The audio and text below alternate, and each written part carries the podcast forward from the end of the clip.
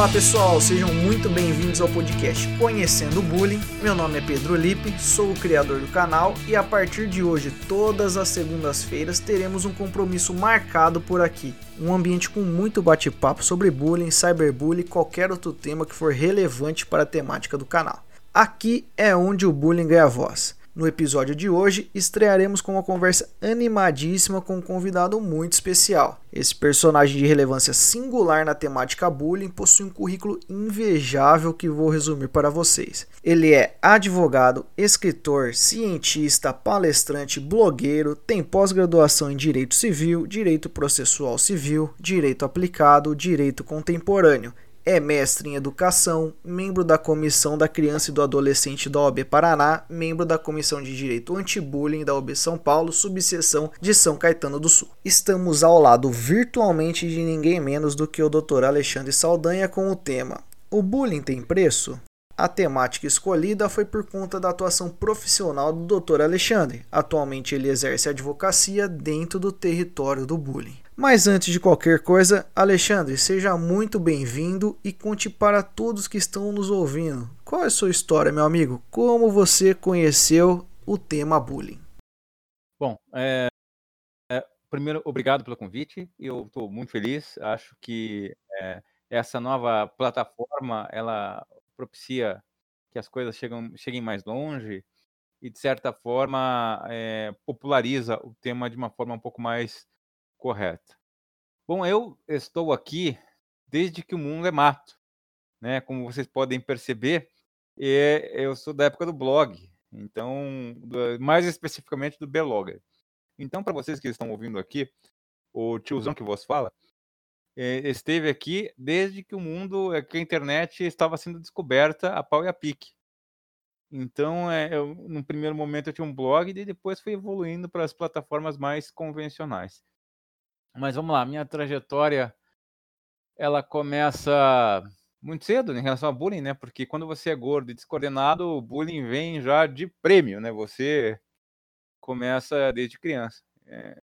O primeiro bullying que eu acho que tenho notícia, que eu tenho lembrança, é lá pelos meus sete ou sete anos de idade, que eu tava, acho que prezinho, primeiro ano, que me zoavam porque eu era gordinho.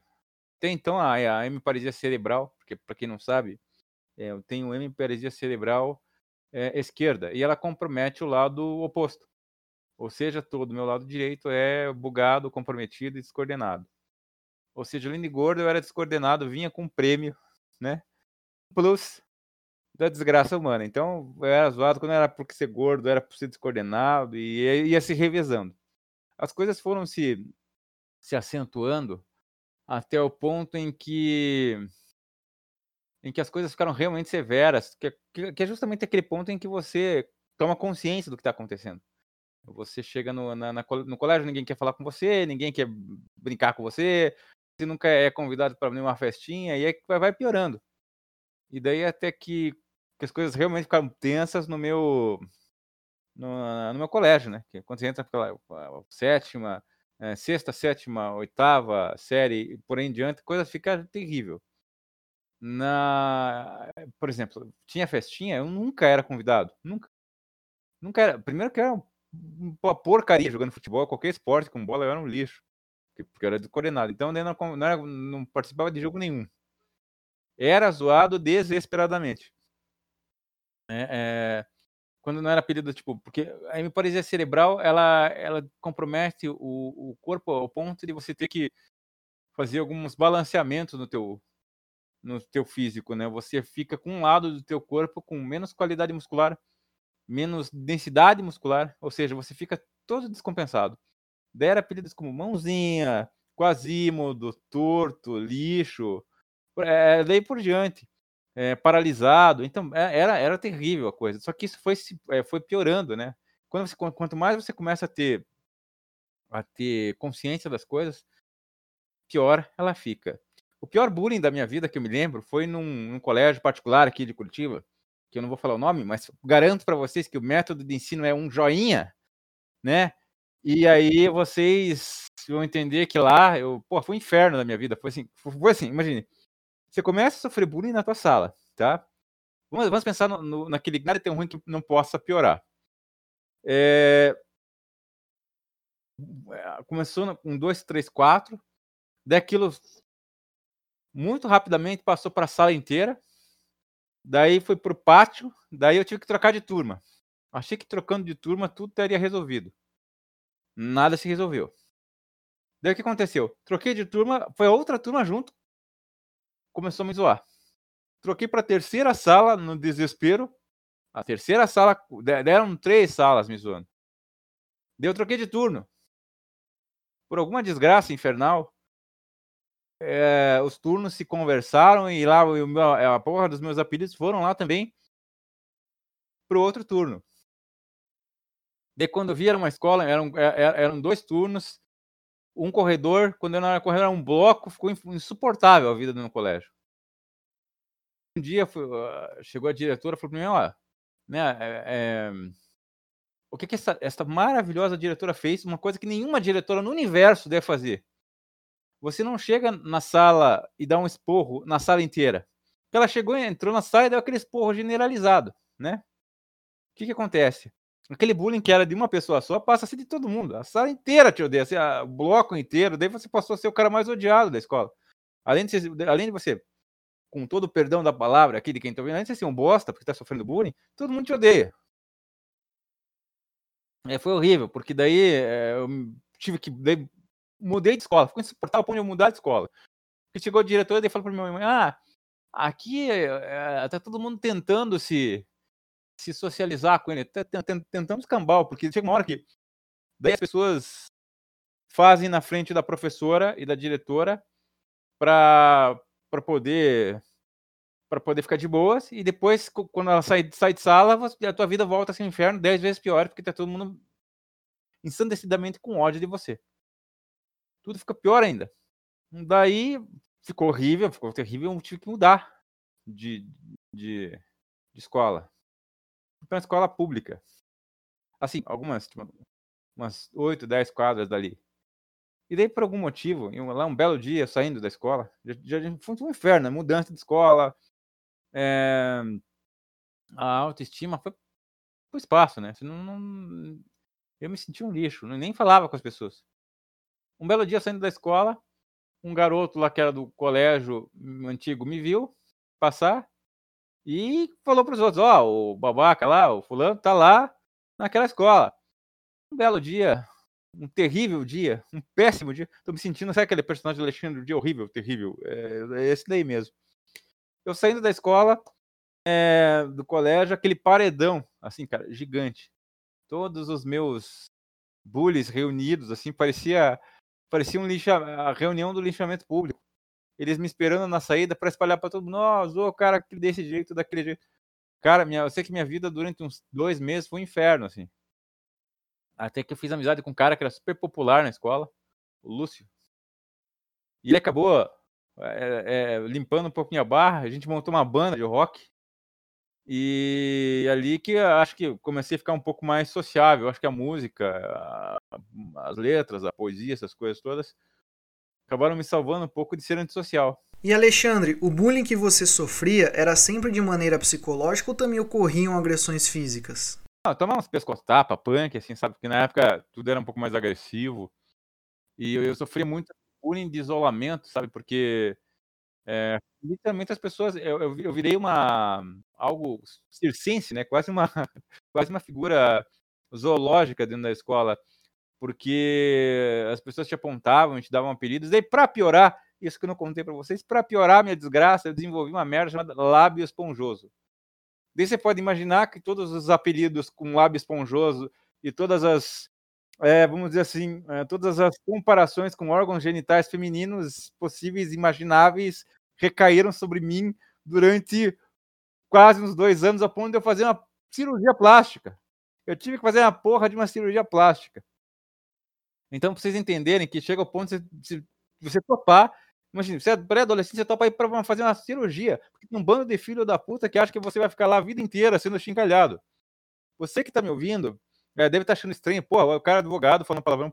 Cara, se você for vítima de qualquer coisa a tua vida inteira, Quando você for contar a tua história, não vai ser algodão doce, você não vai estar contando uma historinha do sítio do pica-pau amarelo, sabe? Não vai ser. É uma história, o bullying é um treco terrível, horrível, você fica com é, é, com, com é, traumas da vida inteira. Uma, uma coisa é você superar e aprender a contar. Outra coisa é você não evoluir. Tem coisas que a gente não esquece. Sabe? Isso não significa que você não supere. Não esquece. Não lembrar daquilo que. É, esquecer daquilo que você. É, que você passou por uma é, conveniência social não te torna melhor. Né? Te torna um. Te torna um sujeito sem amor próprio. Né? Porque eu acho que a partir daí, quando você lembra o que aconteceu com você, você supera e tenta conviver com isso é que te transforma num ser humano resiliente. Agora, é, chegar aqui e contar para vocês como se fosse como se estivesse contando uma historinha da Disney, não vai adiantar. Não é assim. É, e acredito que daí por diante, o, o, quando eu percebi que eu tive que fazer uma cirurgia plástica para poder me livrar de algumas coisas, eu percebi que o problema não era eu. Acho que ali foi a, a muito novo, eu percebi que o quanto é difícil quantos, é, quantas coisas eram difíceis. Porque se você tem que mudar fisicamente com uma cirurgia para você ter paz, é porque tem, tá, tem alguma coisa muito errado, cara. Não sabe, não tava não tava dando. Eu passei por diversas escolas, uma coisa que eu esqueci de contar para vocês, que foi uma uma via crucis assim. Porque imagine, aí é, essa é a prova, não é porque eu era um problema, mas essa é a prova de que toda escola, pública ou particular, porque eu passei em várias, tanto públicas quanto particulares. E as particulares eu passei nas melhores escolas que tinha na minha cidade, em Curitiba, de grupos educacionais conhecidíssimos aí afora. Todos eles tinham bullying. Todos eles tinham bullying. A diferença é que um ou outro fazia algum esforço para você. Aqui eu vou dar um exemplo muito positivo, um exemplo muito bacana, que foi o Colégio Marista. Quando eu fui para o Colégio Marista começou a ter bullying comigo, é... eu fui, eu fui para o time de basquete e o professor de basquete foi um cara muito sensível e conseguiu é, é, mobilizar o time inteiro para me ajudar a superar as, as minhas limitações e para que eu me sentisse incluso dentro daquele, daquele time. Foi uma das coisas mais é, tocantes na minha vida, um dos momentos mais bonitos que eu posso dizer dentro da, dentro da vida escolar, que é quando o teu professor ah, percebe e vai muito além desse negócio de ah, chegar e dar esporro no aluno, que isso é ridículo, isso é medieval e, e, e o professor achar que está ainda na época da escola da Tantible, lá da, do, do, do, sei lá, não existe isso. E Alexandre, temos que levar em consideração uma coisa: a punição em qualquer caso e a qualquer hora não é a política mais adequada. Nós vamos debater sobre isso um pouquinho mais tarde, mas vou ressaltar que o sistema punitivo que o Brasil segue hoje é, é fracassado, não dá certo. E não adianta a comunidade escolar seguir o mesmo caminho, porque existem outros meios que os educadores e escolas podem se utilizar para balizar o comportamento dos estudantes. Sim, o que a escola também tem que entender é que não é falar, ah, vamos fazer uma prevenção do bullying, faz cartazinho, corta EVA, põe glitter, é, daí põe lá uma criancinha na cadeira de rodas, um japonesinho, não existe isso, cara. Isso, isso é tampar só a copa dentro, é chamar o aluno de idiota. Isso é chamar o aluno de estúpido. É você pegar a vítima e vai dizer assim, você vai continuar. Eu falo que o contrato é de mediocridade. Você finge que faz alguma coisa, né? o aluno, o, o que está ofendendo, finge que aprendeu alguma coisa e a vítima continua sofrendo calada. Porque esse tipo de, de, didática é imbecil, porque tem um monte de professor ali que não, não tem a menor ideia do que é bullying, tem professor, inclusive, que pratica, embora seja uma exceção aqui, mas é um exemplo meio grotesco, que não existe bullying de professor para aluno, mas tem professor que fomenta essa, esse bullying, fazendo piadinha, embora que eu tenho que defender também, que tem professor que sofre muito isso também. É, mas os professores não estão preparados. Eu, tô, eu não estou falando de uma coisa que tem quase 20 anos, que já, já deu três, três tiroteios aqui, né? praticamente falando no nosso quintal aqui, e parece que a gente tá todo mundo falando para parede. Faz uma lei ridícula, nós temos uma lei imbecil, completamente inútil. Mais ou menos assim, ó, não faça bullying, mas se fizer, dá, não dá nada, e se der, dá muito pouco. É, temos também a LDB, que é praticamente é a única coisa que mais ou menos presta dentro da legislação sobre bullying. Único artigo. Que, em tese, se o professor for perceber, o professor ou gestor de escola, é um enorme tiro no pé se você não não não obedece, você pode, você põe a escola em risco, você põe toda a sua gestão educacional em risco. Então é, é em xeque também, né? Porque é complicado. Então nós temos uma, uma, uma uma cultura em que a, a punição é um meio, né? Não existe, senão a pessoa não vai, não vai obedecer. Né? Até porque, é, sabe, é horrível isso. Nós temos que mudar essa chave das coisas.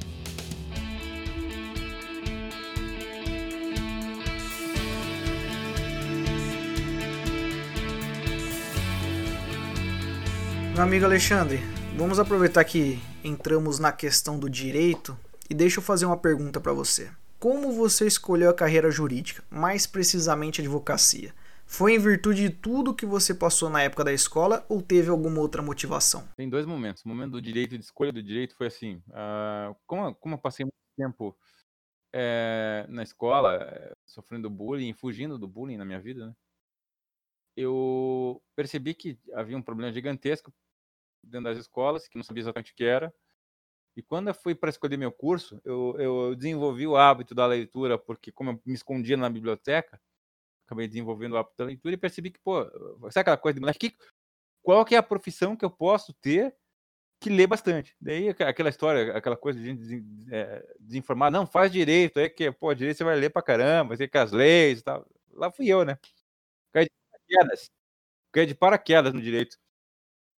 E lá pelas tantas, na metade do meu curso de direito, em 2005 para 2006, eu estava zapeando a televisão. Lá tinha uma, um programa chamado Silvia Popovic entrevista, acho que era esse o nome.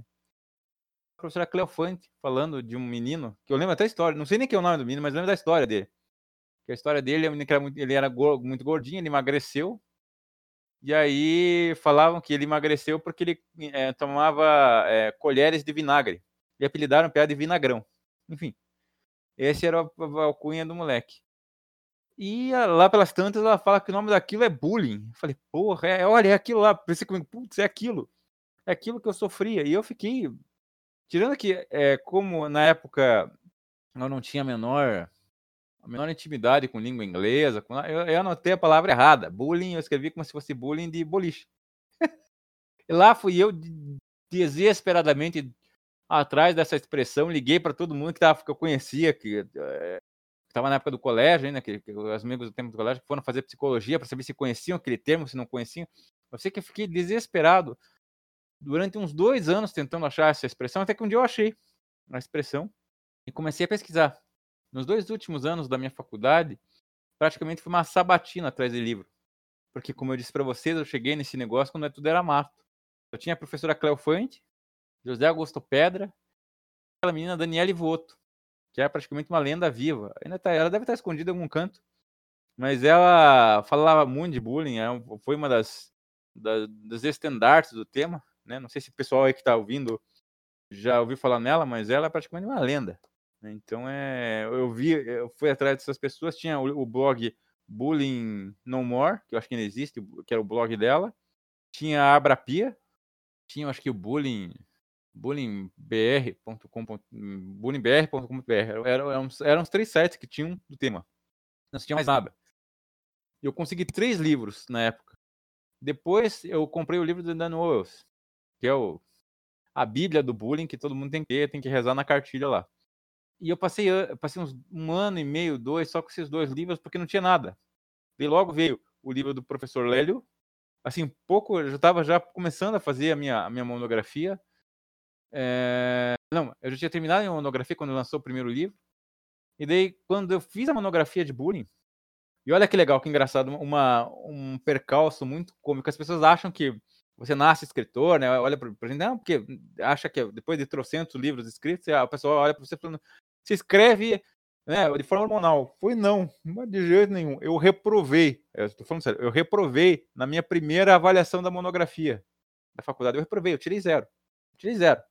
E o professor falou: ah, tá ruim, tá horrível esse negócio. Não, não é assim, não. Não faz monografia assim, você não sabe citar, cara. Eu reprovei. Enfim, esse daí eu ganhei uma segunda chance. E aí foi com o auxílio da professora Bárbara Abid Matos, que é uma professora de metodologia da pesquisa. E o marido dela, o professor Valdir Gomes Matos, que nós, que me ajudaram. Que me, eu passei assim uma semana ainda na casa da professora para refazer a monografia, eles me ensinando como faz o negócio quando eu, re, é, quando eu reapresentei a monografia, consegui a nota máxima, e daí por diante foi uma via crucis para mim, né? Transformei essa monografia num livro e foi muito engraçado.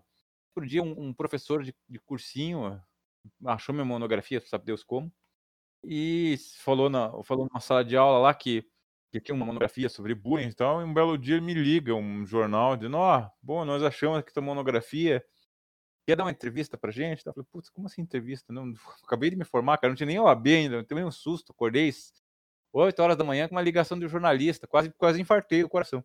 Né? Então, é, é, falei, putz, como assim? Né? Não, tá louco, tá doido?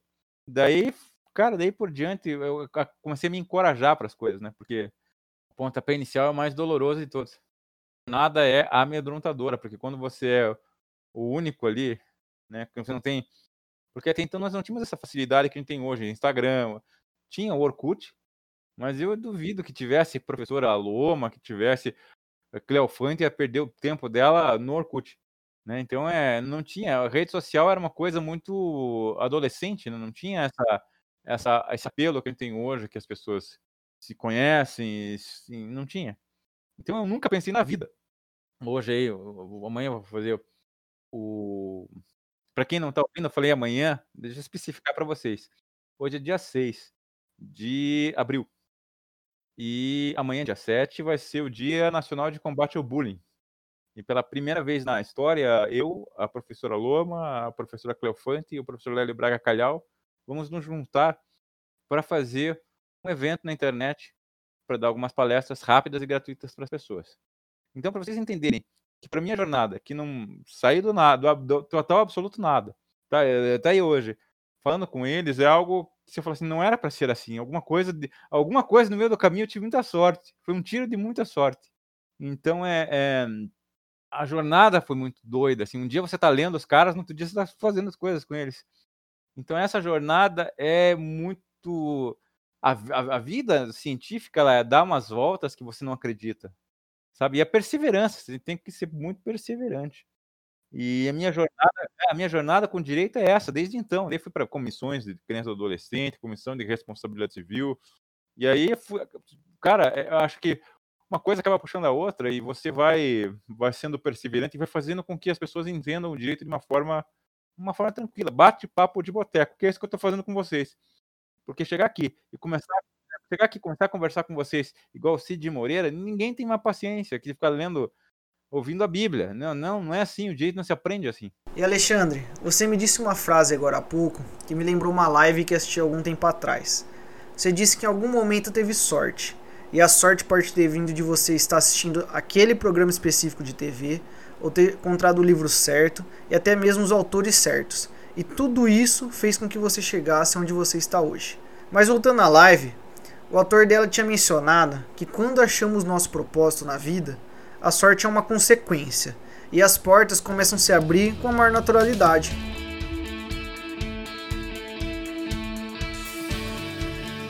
E Alexandre, entramos no tema principal do podcast com a indagação: o bullying tem preço? Você, como advogado, tem a oportunidade de ingressar com ações na justiça civil para pedidos de indenização para todas as vítimas de bullying que venham até seu escritório. Seria essa a maneira mais adequada de uma reparação para as agressões que essas vítimas sofrem durante o período prolongado, que é o bullying? Olha, eu acho assim, ela é a mais a mais tranquila, é, digamos, é o caminho mais suave. O grande problema é o prazo. O que destrói a vítima é o prazo, porque muitas dessas vítimas às vezes ficam com vergonha, às vezes só entendem que aquilo que estava sofrendo bullying muito tempo depois que o prazo delas escoou. Porque para quem não sabe, tem três anos para entrar com uma ação indenizatória de caso dos casos de bullying, começa a contar um dia depois que você completou 18 anos. Então a maioria é, desse, dessas pessoas só passam a entender que aquilo era bullying depois de muito tempo, que está lá na faculdade, que já está no trabalho, que sabe que, que aquilo que ela estava sofrendo era bullying, que ela perdeu o direito de indenização. Mas sim, o direito civil ainda é a forma mais adequada. É, até porque, se a gente parar para pensar, é, num processo de bullying, você pode é, abraçar na responsabilidade civil indenizatória várias frentes. Por exemplo, você tem a frente da indenização da vítima, direta. Você tem a indenização do dano moral em ricochete dos pais da vítima, que perceberam aquilo. Você tem a responsabilização da escola, de forma direta. E objetiva. Eu já conto para vocês o que é responsabilidade objetiva. E tem uma responsabilidade solidária e conjunta da escola. Aliás, da escola com os pais, do agressor. Isso tem que ficar bem claro, o pai do agressor. Por quê? Porque muitos de vocês, talvez quem está aqui é, de passagem e que seja do mundo do direito, já sabe o que eu vou falar. Mas para quem não é, lá o Código Civil diz que os pais são responsáveis pelos danos que o filho causa. E daí você me pergunta, por quê? Porque parece muito, muito óbvio isso, né? Mas tem um fundo educacional. Porque se a gente parar para pensar, a família é o primeiro núcleo organizado que a criança é inserida quando está viva. E até os seis anos de idade, educacionalmente, a criança é uma esponja. Ela absorve tudo aquilo que ela vê, e quando ela vai, vai para a escola, ela repete aquilo. Então, dali, e assim, dali por diante, essa repetição ela é quase que uma constante. Ela vai, a família vai moldando o caráter social e a criança vai, é, a criança, depois o adolescente, o pré-adolescente e o adolescente vão é, reproduzindo isso nos meios educacionais. Então, é justamente por isso que os pais são responsáveis, porque eles criam esse caráter, eles moldam esse caráter. E nada mais justo que eles sejam ali igualmente ou parcialmente responsáveis pelos danos e pelo mau comportamento social dos filhos deles. E é por isso, então, que o código diz que os pais são responsáveis pelos filhos. Eu não vou ficar citando o artigo aqui, porque eu, como eu disse, acho isso absolutamente execrável e basta você saber informação. Acho que saber o, o, o artigo é inócuo. Você tem que saber que a escola é responsável, o pai da, da, do agressor é responsável, você pode indenizar a vítima diretamente e a sua família por ricochete, que é o dano moral ricochete. Isso é uma, é uma teoria muito antiga, mas funciona maravilhosamente bem. Então, por isso, o direito civil ele consegue abarcar não só os responsáveis, mas quando ele parte para a indenização, ele consegue compensar a dor, porque você nunca vai poder, uma vítima de bullying sofre, você nunca consegue restituir por completo ela é, é, é, como se nada tivesse acontecido. Você vai compensar. O que você vai conseguir restituir, eventualmente, é se a vítima precisou de hospital, se ela precisou, por exemplo, de uma troca de escola, se ela precisou de um tratamento médico, de um tratamento com psicólogo. Isso você consegue indenização, tá? Isso você consegue reembolsar. O que não é isso, o que é de caráter pessoal, psicológico, você só consegue compensar. Então, por isso é que a, o, o, direito civil a responsabilidade civil ela consegue ser tão perfeita e abrangente. Até porque as, as vamos dizer assim, as punições elas são muito adequadas, não é como, por exemplo, direito penal, vai preso, até porque nem dá para fazer isso, né, no caso de bullying. Mas o direito civil ele é muito equilibrado. Por isso que você consegue é, utilizar de uma forma tão completa, tão adequada, sem ferir e sem ser agressivo, sem ser é, é, excessivo. É por isso que eu acho que o direito civil ele é a melhor via ali complementando a pergunta do caro Pedro. Alexandre, retomando um assunto que você mencionou no início em relação aos prazos.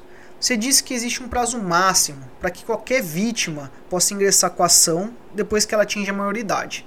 Mas antes dela atingir essa maioridade, os pais poderiam ingressar com essas ações? Pode, até porque esse prazo ele fica suspenso, tá? Esse, esse prazo prescricional ele fica, ele não se aplica até que você complete 18 anos. Então, até esse período, o pai da vítima, a mãe da vítima pode, representando o, o adolescente, entrar lá na justiça comum. Vale dizer, criança não pode figurar lá no juizado especial. Porque daí o pessoal acha que não, vamos lá no juizado especial, não precisa de advogado, vou eu sozinho. Não. Criança não pode, em hipótese alguma, ser réu ou ser é, é, autora nas ações indenizatórias em em juizado especial. Você não pode fazer isso. Então, o código proíbe. Então, se for para fazer, faça com um advogado lá na justiça especial, na justiça comum, certo?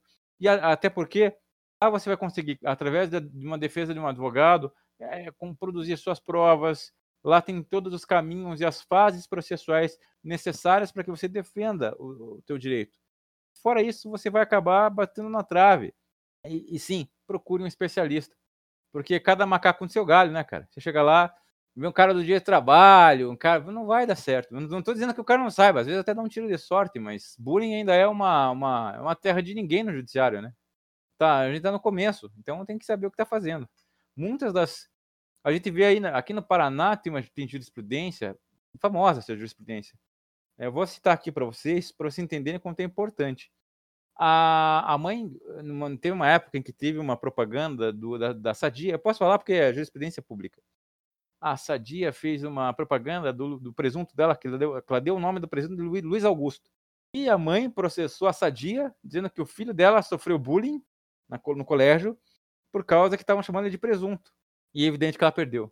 Porque perdeu porque processou a pessoa errada, perdeu porque fundamento errado, porque o que, que a Sadia tem a ver com o bullying dentro da escola, que afinal de contas, não é a Sadia fez contra o Luiz Augusto dela, mas sim genericamente. Isso é muito parecido, não sei se vocês lembram, o pessoal mais velho vai lembrar, então, muitos anos atrás, é, tinha a propaganda da, do Braulio, né, da campanha da camisinha.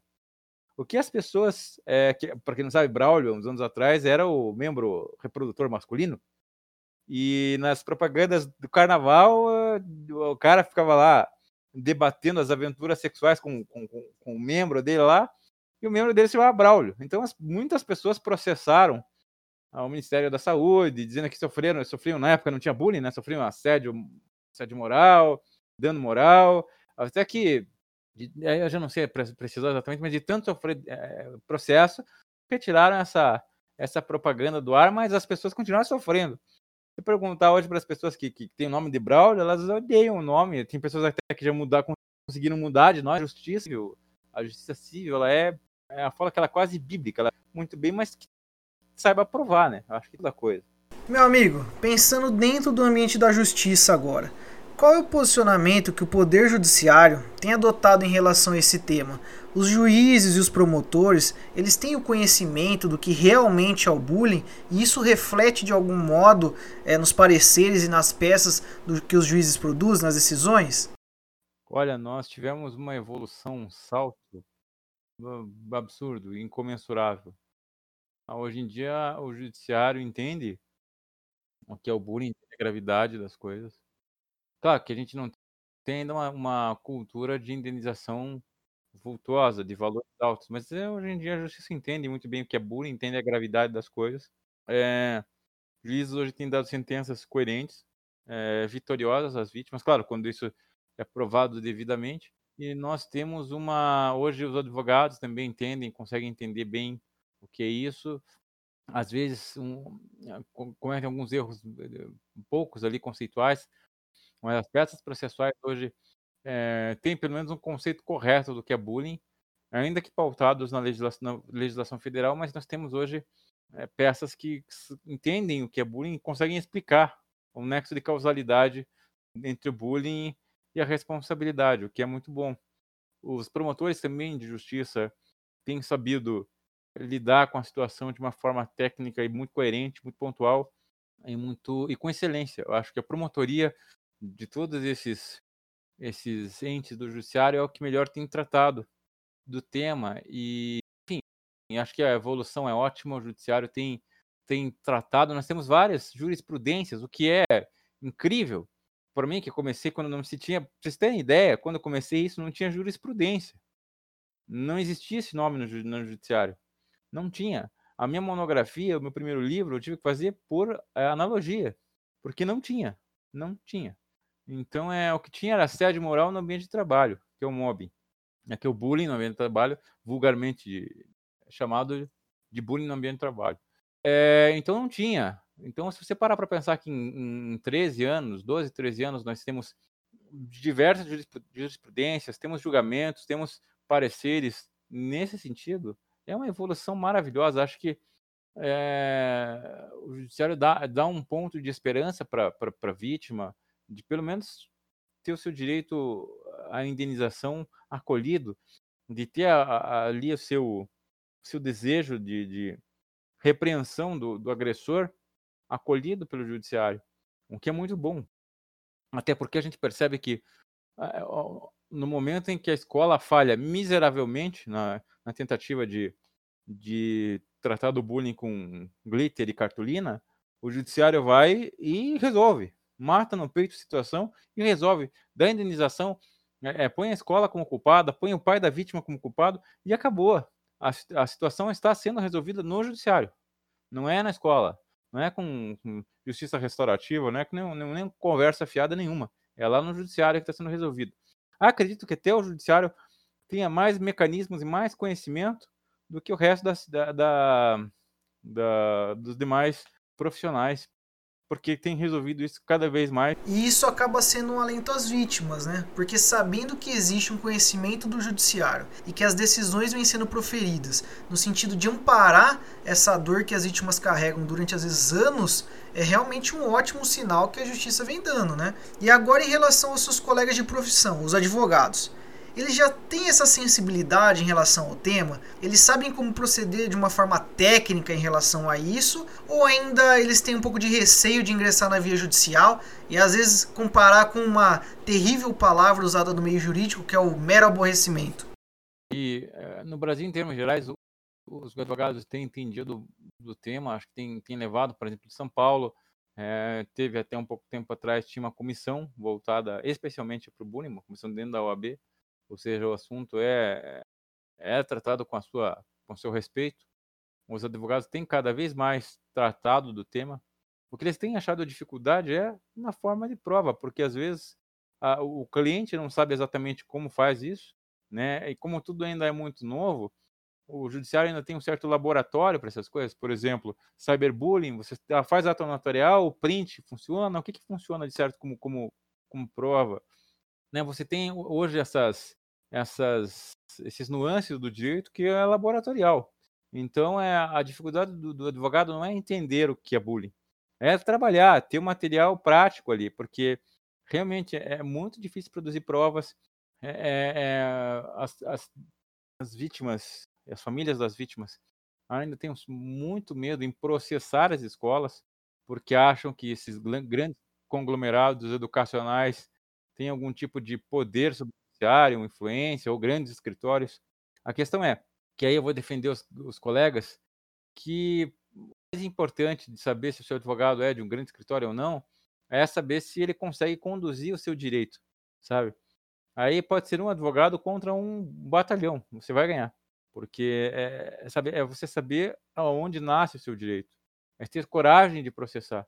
O advogado está ali para isso. Os advogados hoje sabem o que é bullying, conseguem trabalhar com isso, tem, tem é, o advogado tem que trabalhar em parceria com o cliente, o cliente tem que oferecer as provas possíveis. Alexandre, agora em relação à parte que é demandada em um processo de bullying, ou seja, aquela pessoa que praticou a conduta agressiva. Qual é a postura dessa pessoa que você visualiza? Na maior parte das vezes, ela fica como uma pessoa que demonstra um certo de arrependimento, que vai ajudar num processo até preventivo depois do bullying, ou ocorre exatamente o contrário? É uma pessoa que vai pegar um ódio pela vítima por estar tá passando por aquela situação e vai aumentar a sua participação em casos de bullying ou continuar do jeito que está. Como você visualiza isso? Bom, aí depende muito da indenização, né? Se o cara for.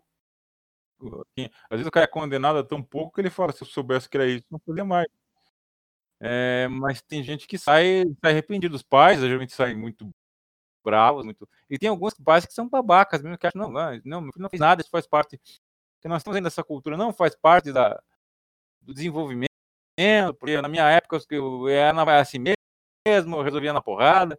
Tem, tem gente, tem, tem, tem pais ainda que acham que tem na Idade Média, que você vai, sabe, que, que tem mais medo que sofrer, sabe? Acho que, não sei, é, eu acho que esse. E daí falam que a, a geração que está procurando indenização para ser geração Nutella, eu acho que isso é de uma estupidez galopante, sabe? Eu acho, acho que ninguém, é, nenhum tipo de humilhação deve ser diminuída, porque é complicado, né? Você, é, e, e, aí você percebe, quando você vê pai e mãe sendo hum, absolutamente negligente e, e, dentro de uma audiência, você percebe por que, que, aquele, por que, que aquele filho praticou bullying.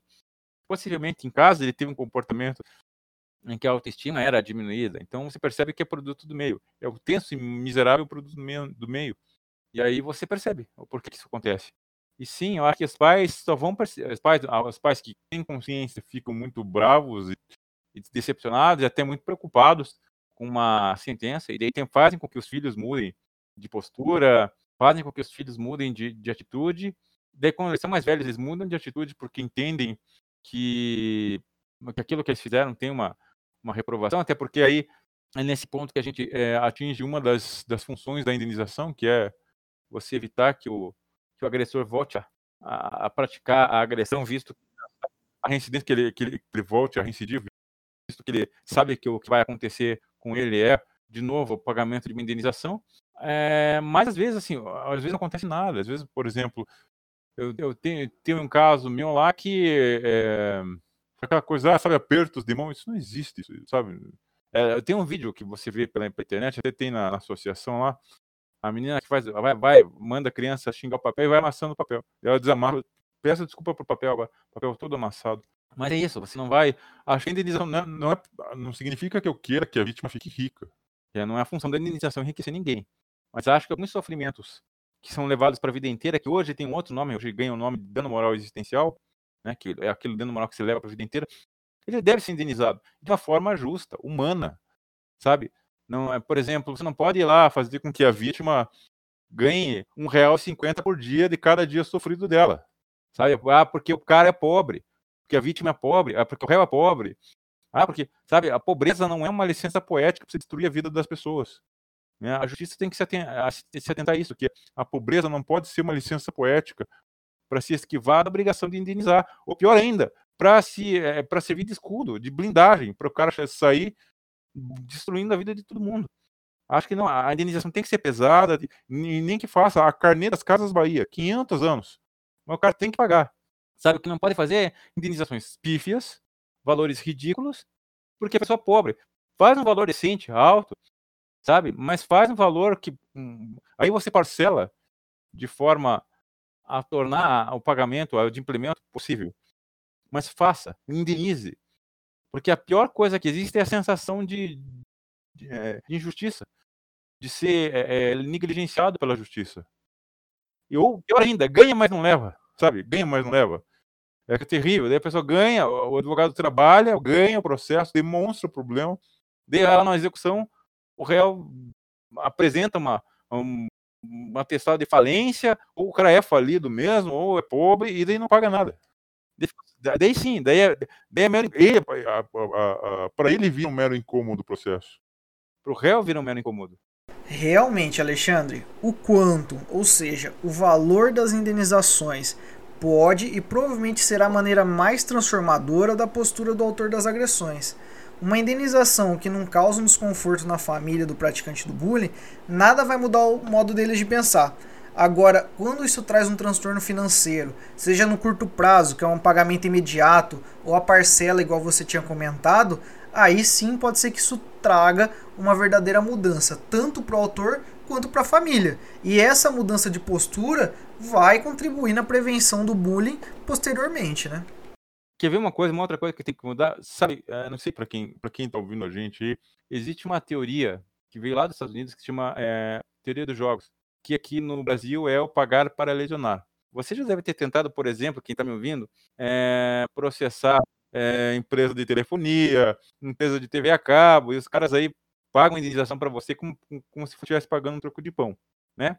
Por quê? As escolas têm o mesmo, o mesmo, o mesmo mecanismo. E por quê? Vou explicar. Porque eles têm um fundo para isso, um fundo indenizatório. É o pagar para lesionar. Ou seja, para eles é mais barato continuar te negligenciando, pagando uma indenização, um acordo baixo para você, do que mudar o mecanismo todo da educação escolar. Porque mudar um mecanismo de, uma, de um sistema educacional, às vezes, de um sistema particular, é mais caro do que te pagar a indenização.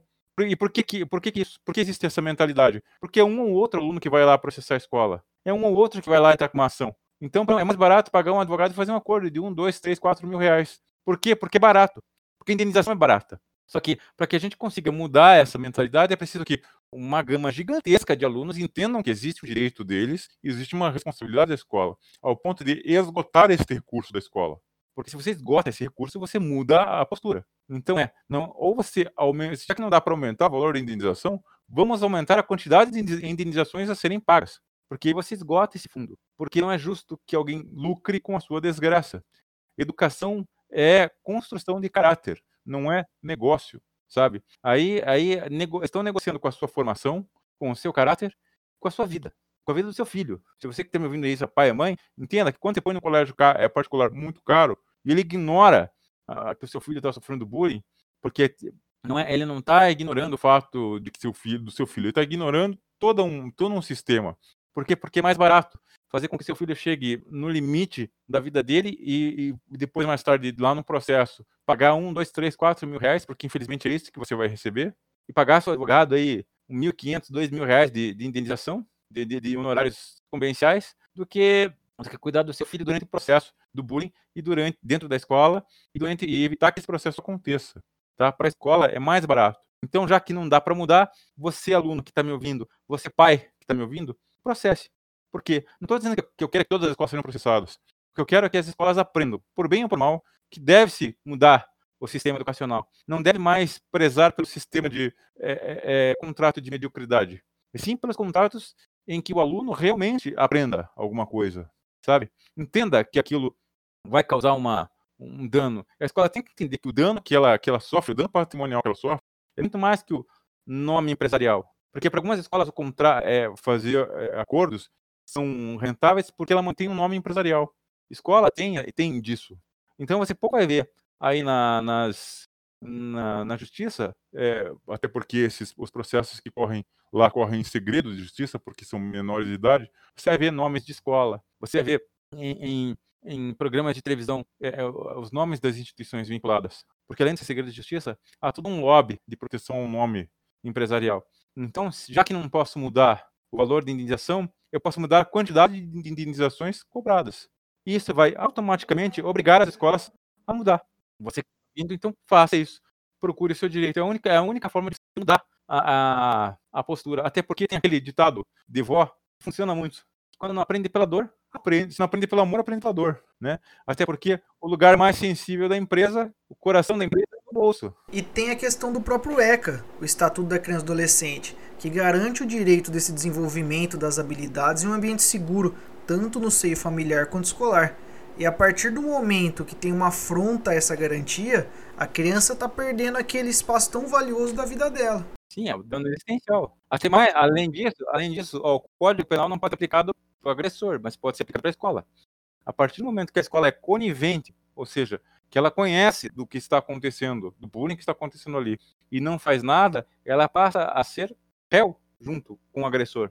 E ela passa, nesse ponto, a, a, a, ser ré independente, porque ela sabe o que está acontecendo, ela está sendo conivente, ela está omitindo a ação omissiva comissiva da escola em saber o que está acontecendo e não fazer nada. É uma escolha da escola. A escolha de se manter inerte, a escolha de se manter cega frente à situação. E agora, finalizando essa nossa análise legal, me diz um pouco sobre a vítima. Quando ela ganha uma ação judicial de indenização em virtude desse bullying que ela sofreu, isso representa um marco na vida dela?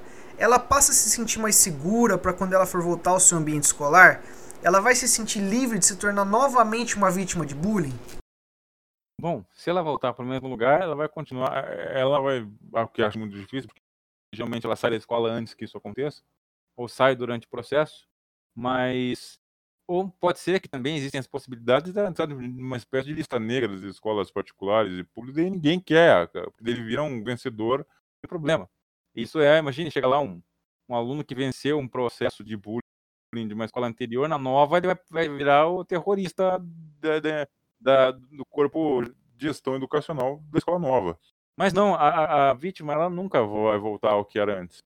Você nunca vai poder indenizar, voltar ao status quo ante. Aqui eu estou usando um jargão bem do direito, bem juridiquês, assim, né? Bem Cid Moreira. Mas para vocês entenderem que você não vai voltar ao que era antes. É como se você desse uma machadada na perna da pessoa, arrancasse a perna dela fora e desse milão para ela. Ó, tô, tô, aqui. Compra uma perna de pau para você e vai lá. Sabe, não existe isso. É, imagine que você sofre um acidente, né? Perde uma perna, um braço, você sobrevive, mas você não vai ser mais o mesmo. O bullying é isso, você é um sobrevivente. Quanto mais tempo você passa sendo exposto àquilo, pior é para sua vida. Mais difícil é recomeçar. Entenda que quanto mais escolas você passa, você tem que recomeçar, mais um pedaço da tua vida que você perde, porque é mais uma lembrança que você vai ter de raiva, mais uma lembrança de medo, mais uma lembrança de humilhação. Ninguém se desenvolve no medo, sabe? Ninguém se desenvolve.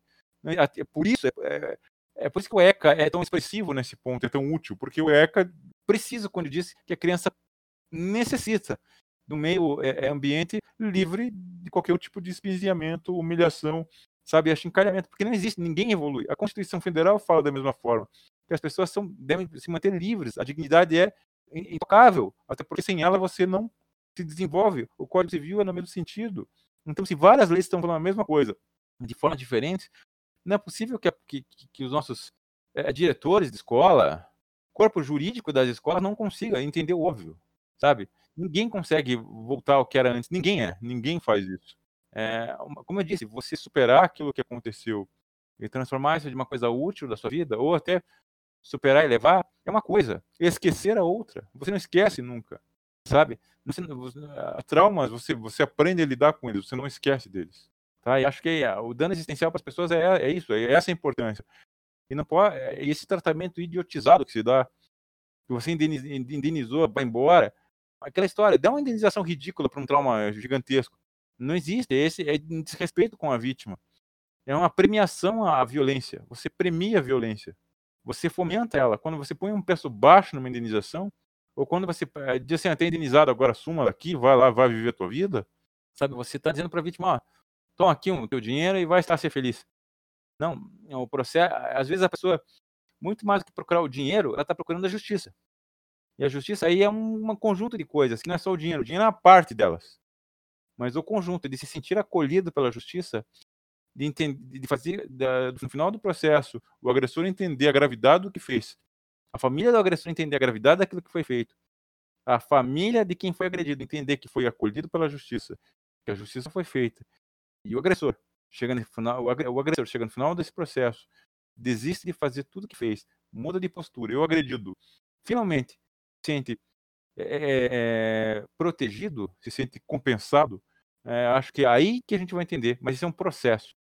Nós estamos no início do caminho, no início do caminho. Agora que a gente vê uma, umas jurisprudências, agora que estamos começando a ver esses temas estão chegando no segundo grau de jurisdição, indo lá até as portas de, de distâncias mais altas, mas é, um, é o início do caminho. Nós ainda temos uma jornada gigantesca. Nós ainda temos que proteger muita gente que está sofrendo. Muita gente que. E não é só. A gente não tem que estar só preocupado com tiroteio, sabe?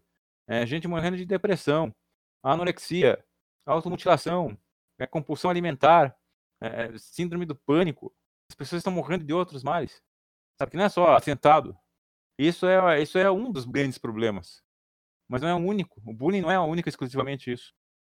O resultado dele. O resultado é pior, é mais maléfico ainda. É, a gente vê que essas pessoas levam essa, esse comportamento agressivo para o resto da vida. Ou é, tem problemas de autoestima para o resto da vida. E sim, o dano existencial vem para vem melhorar essa, essa visão. Sim, o dano existencial ele é um enorme aliado para as vítimas de bullying, para os advogados que estão ali é, é, trabalhando com isso. Porque aí sim a gente percebe que a dor é, não é mero aborrecimento, que a dor se desdobra com o tempo. Ela, ela, vamos dizer que ela alivia. Você, você aprende a lidar com ela, até porque muitas, muitas, muitas pessoas que são vítimas precisam de terapia, né? E, não, e às vezes terapia para a vida inteira. E aí, não, ninguém, ninguém volta a ser o que era antes. Ninguém é humilhado tanto tempo e, e passa, depois que, depois que acaba, passa, ou depois que passou o processo, ah, deu. É como se você tivesse ido para uma guerra e sobrevivido. É igual. Nunca mais vai ser a mesma pessoa. Nunca mais. Inclusive, temos que lembrar que nos casos mais graves de bullying, o suicídio por parte da vítima pode acontecer. Inclusive, esses finais foram os responsáveis pelo estudo que originou o conceito de bullying que conhecemos hoje. Então, não trata-se de um mero aborrecimento, é algo que pode trazer consequências muito severas e irreparáveis aos envolvidos.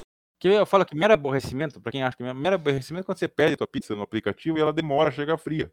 Isso é mero aborrecimento. Tá? A próxima vez que alguém fala, ah, mas é mero aborrecimento, lembre-se. Você vai tratar a dor do teu filho lá igual uma pizza fria que chegou no aplicativo? Não vai. Então isso é mero aborrecimento. As pessoas têm que entender o abismo que existe entre os conceitos.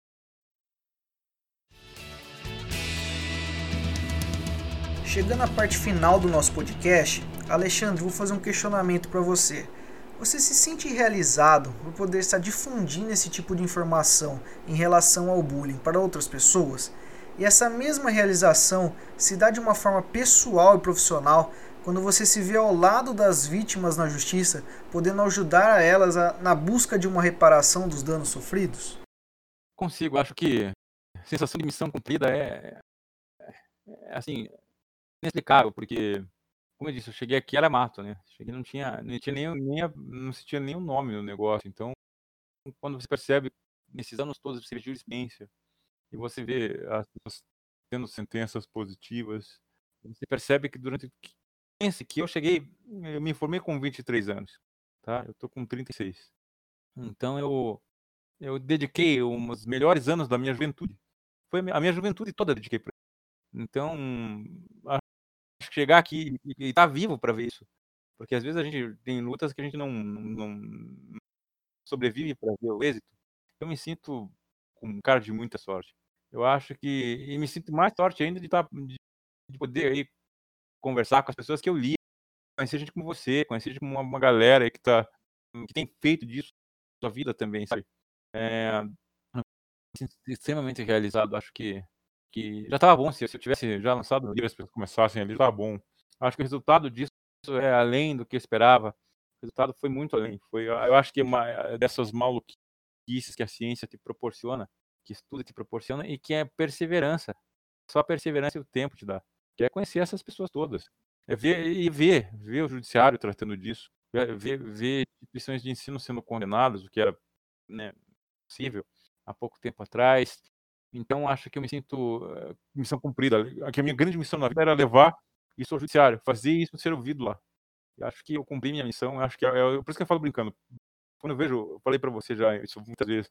Acho que eu vejo em você, vejo nessa pessoa. Eu, eu acho que o, bastão está sendo passado com muita propriedade para vocês, porque daqui por diante é, vocês são a novidade da coisa. Vocês vão garantir que a que as coisas sejam feitas de forma técnica. Agora, nós apresentamos vocês, agora garantem a tecnicidade da coisa. Vocês são o futuro. Acho que, que daqui para frente é, é, só ajeitar as coisas, é, é melhorar. Vocês, vocês têm teses maravilhosas, vocês vêm prontos para o mercado, porque já, o tema já é tratado com respeito, vocês vêm com uma outra mentalidade, vocês vêm preparados. Vocês vêm completamente preparados. É, você tem um currículo maravilhoso. As pessoas que estão lá com você também têm. Então, acho que eu, eu me sinto com missão cumprida e acho que, que daqui para frente a, a, missão vai ser muito bem representada através de vocês, porque vocês, como eu falo, vocês são a luz do futuro. O direito tem, a, tem em vocês uma proteção maior e melhor que a gente pôde fazer até aqui. Vocês são a novidade, vocês são ah, tudo aquilo que a gente conseguiu ser até agora.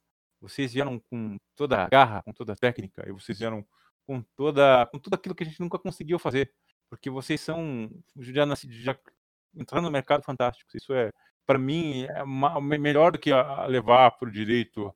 É, o tema é saber que existem vocês por aí. Acho que isso, isso dá uma sensação não só de missão cumprida, mas de alívio. Saber que daqui para frente o tema vai estar tá, está em boas mãos e, e estará sendo representado de uma forma respeitosa, digna e, sabe, acho isso me, isso me dá a sensação de tranquilidade, muita tranquilidade.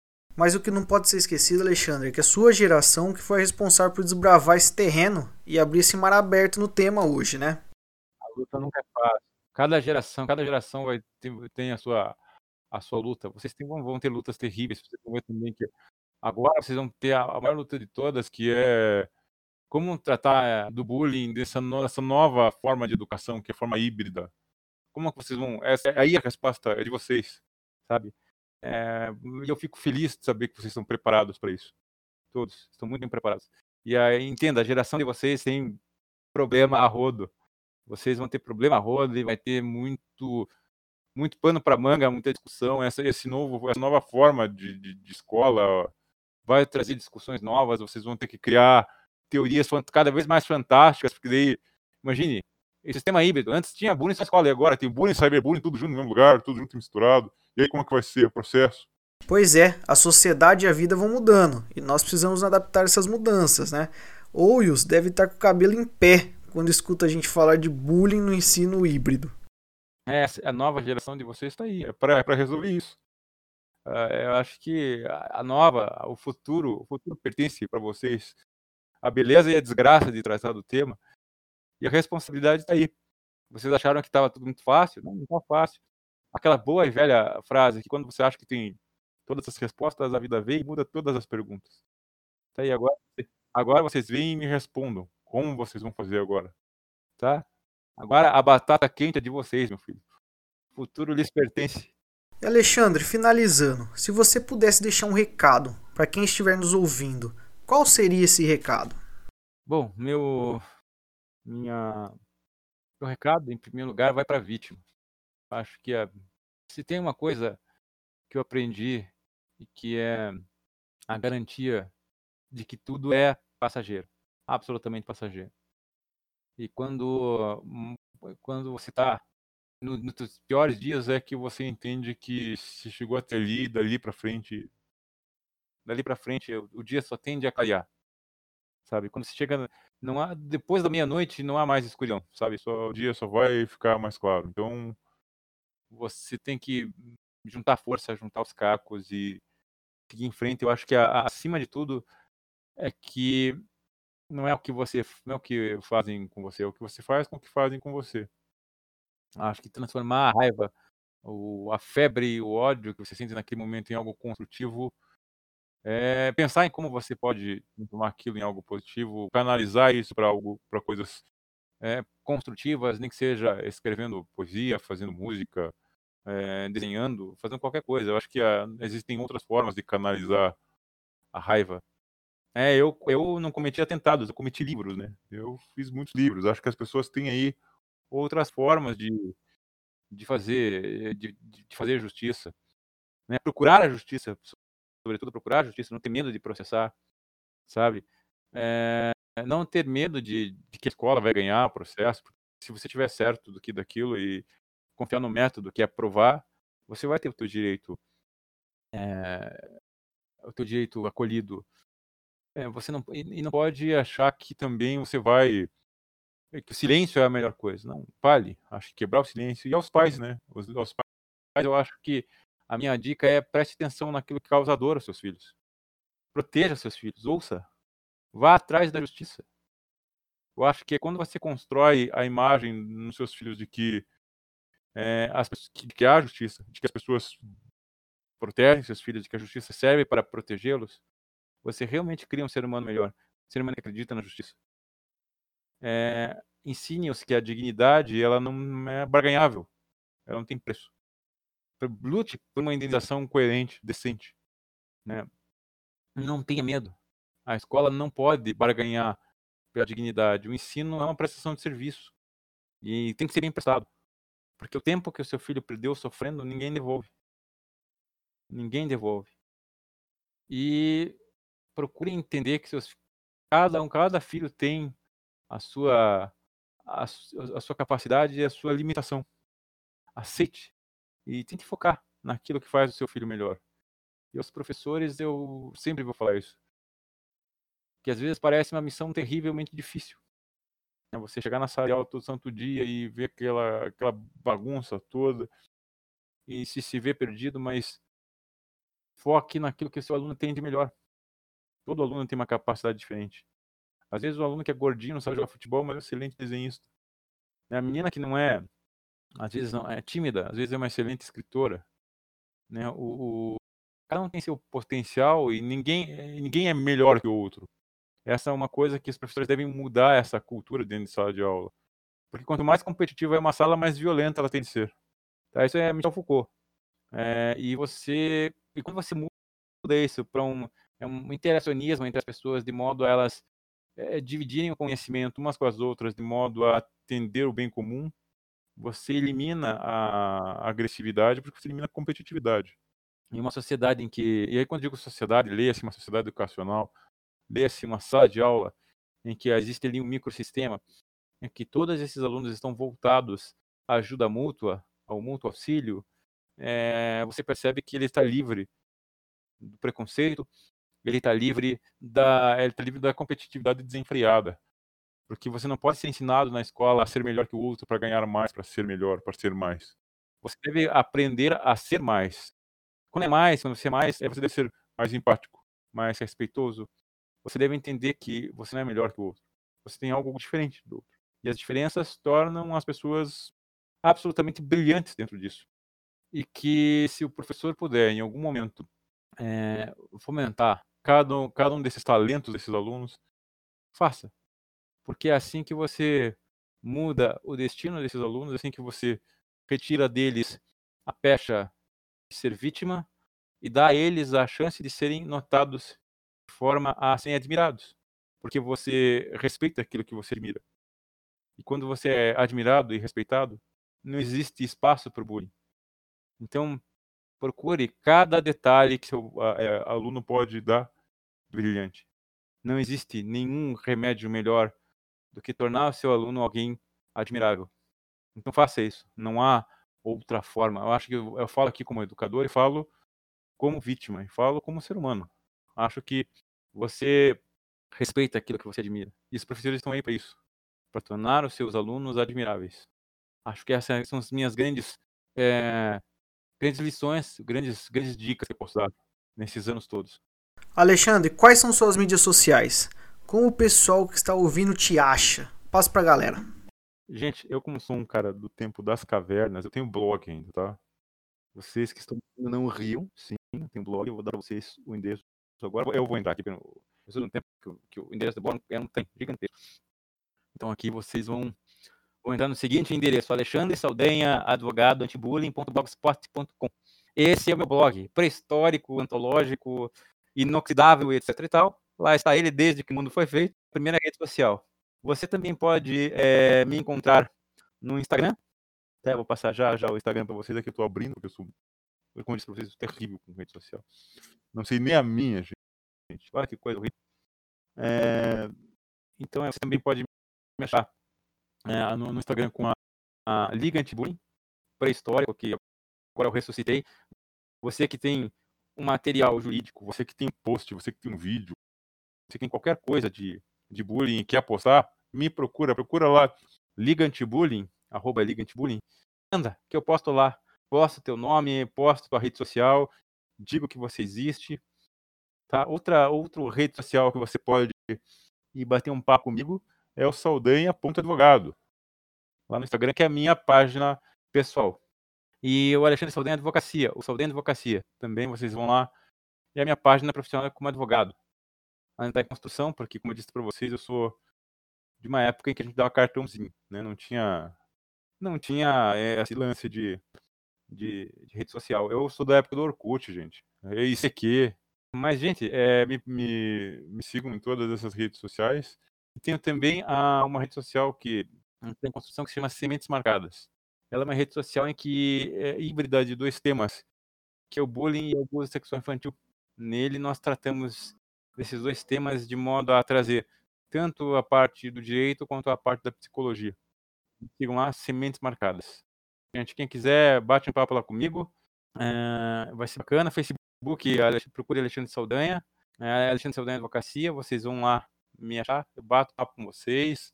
Manda direct, manda, manda mensagem, manda sinal de voz, manda, manda o que quiser lá, que sinal de fumaça. Eu vou lá e bato papo com vocês. É, eu não, eu dificilmente falo juridiquês, eu tenho uma enorme dificuldade de fazer isso durante a minha, a minha vida profissional. É, não se preocupem, eu sou uma, uma, pessoa comum como qualquer outra, não, não, tenho, não sofro de nenhuma, nenhum problema de onanismo vocabular do direito. Então, prometo que a conversa comigo vai ser agradável e divertida. E se vocês quiserem, enfim, tirar dúvidas, vocês também estou à disposição. E, meu amigo caro Pedro, foi fantástico essa, essa participação, esse, esse momento, esse bate-papo. Fazia muito tempo que eu não falava da minha vida para as pessoas. Acho que é a primeira vez que eu falo durante tanto tempo sobre mim. Acho que nunca falei tanto sobre minha vida. Eu não sei se as pessoas vão ter saco de me ouvir durante tanto tempo. Mas foi uma das poucas vezes que eu falei tanto sobre minha vida. Acho que foi uma oportunidade única na minha vida. Foi um prazer poder ouvir todas essas histórias, os relatos e compartilhar toda essa experiência. Muito obrigado, meu amigo. Queria agradecer imensamente a participação do Dr. Alexandre Saldanha, um gigante nome para a nossa estreia, e a concretização desse projeto só é possível em virtude do apoio que nós recebemos tanto dos nossos convidados quanto amigos e de vocês que estão ouvindo. Cara, obrigado, você é um gênio. Nada teria acontecido se eu não fosse genial. Entenda isso, você é um cara muito inteligente, tem um, um material muito precioso. E as pessoas sigam ele, hein? Tá vendo? Você que está ouvindo aí, siga, espalhe a palavra Pedro, porque o cara é um gênio, e acho que outras pessoas geniais e, e tão especiais quanto ele ainda estão por chegar. Podem ter certeza. A todos que estão ouvindo o episódio de hoje, espero que tenham gostado da nossa estreia agora nas redes de podcast. Com o tempo, nós vamos aperfeiçoando nosso jeito de gravar, nossas mídias, nossas edições e tudo mais. Esse foi o episódio número 1 um do canal Conhecendo Bullying com o Dr. Alexandre Saldanha. Eu espero todos vocês na próxima segunda-feira. Obrigado, Alexandre. Obrigado a todos. Um abraço, pessoal. Valeu, um abraço. Até mais.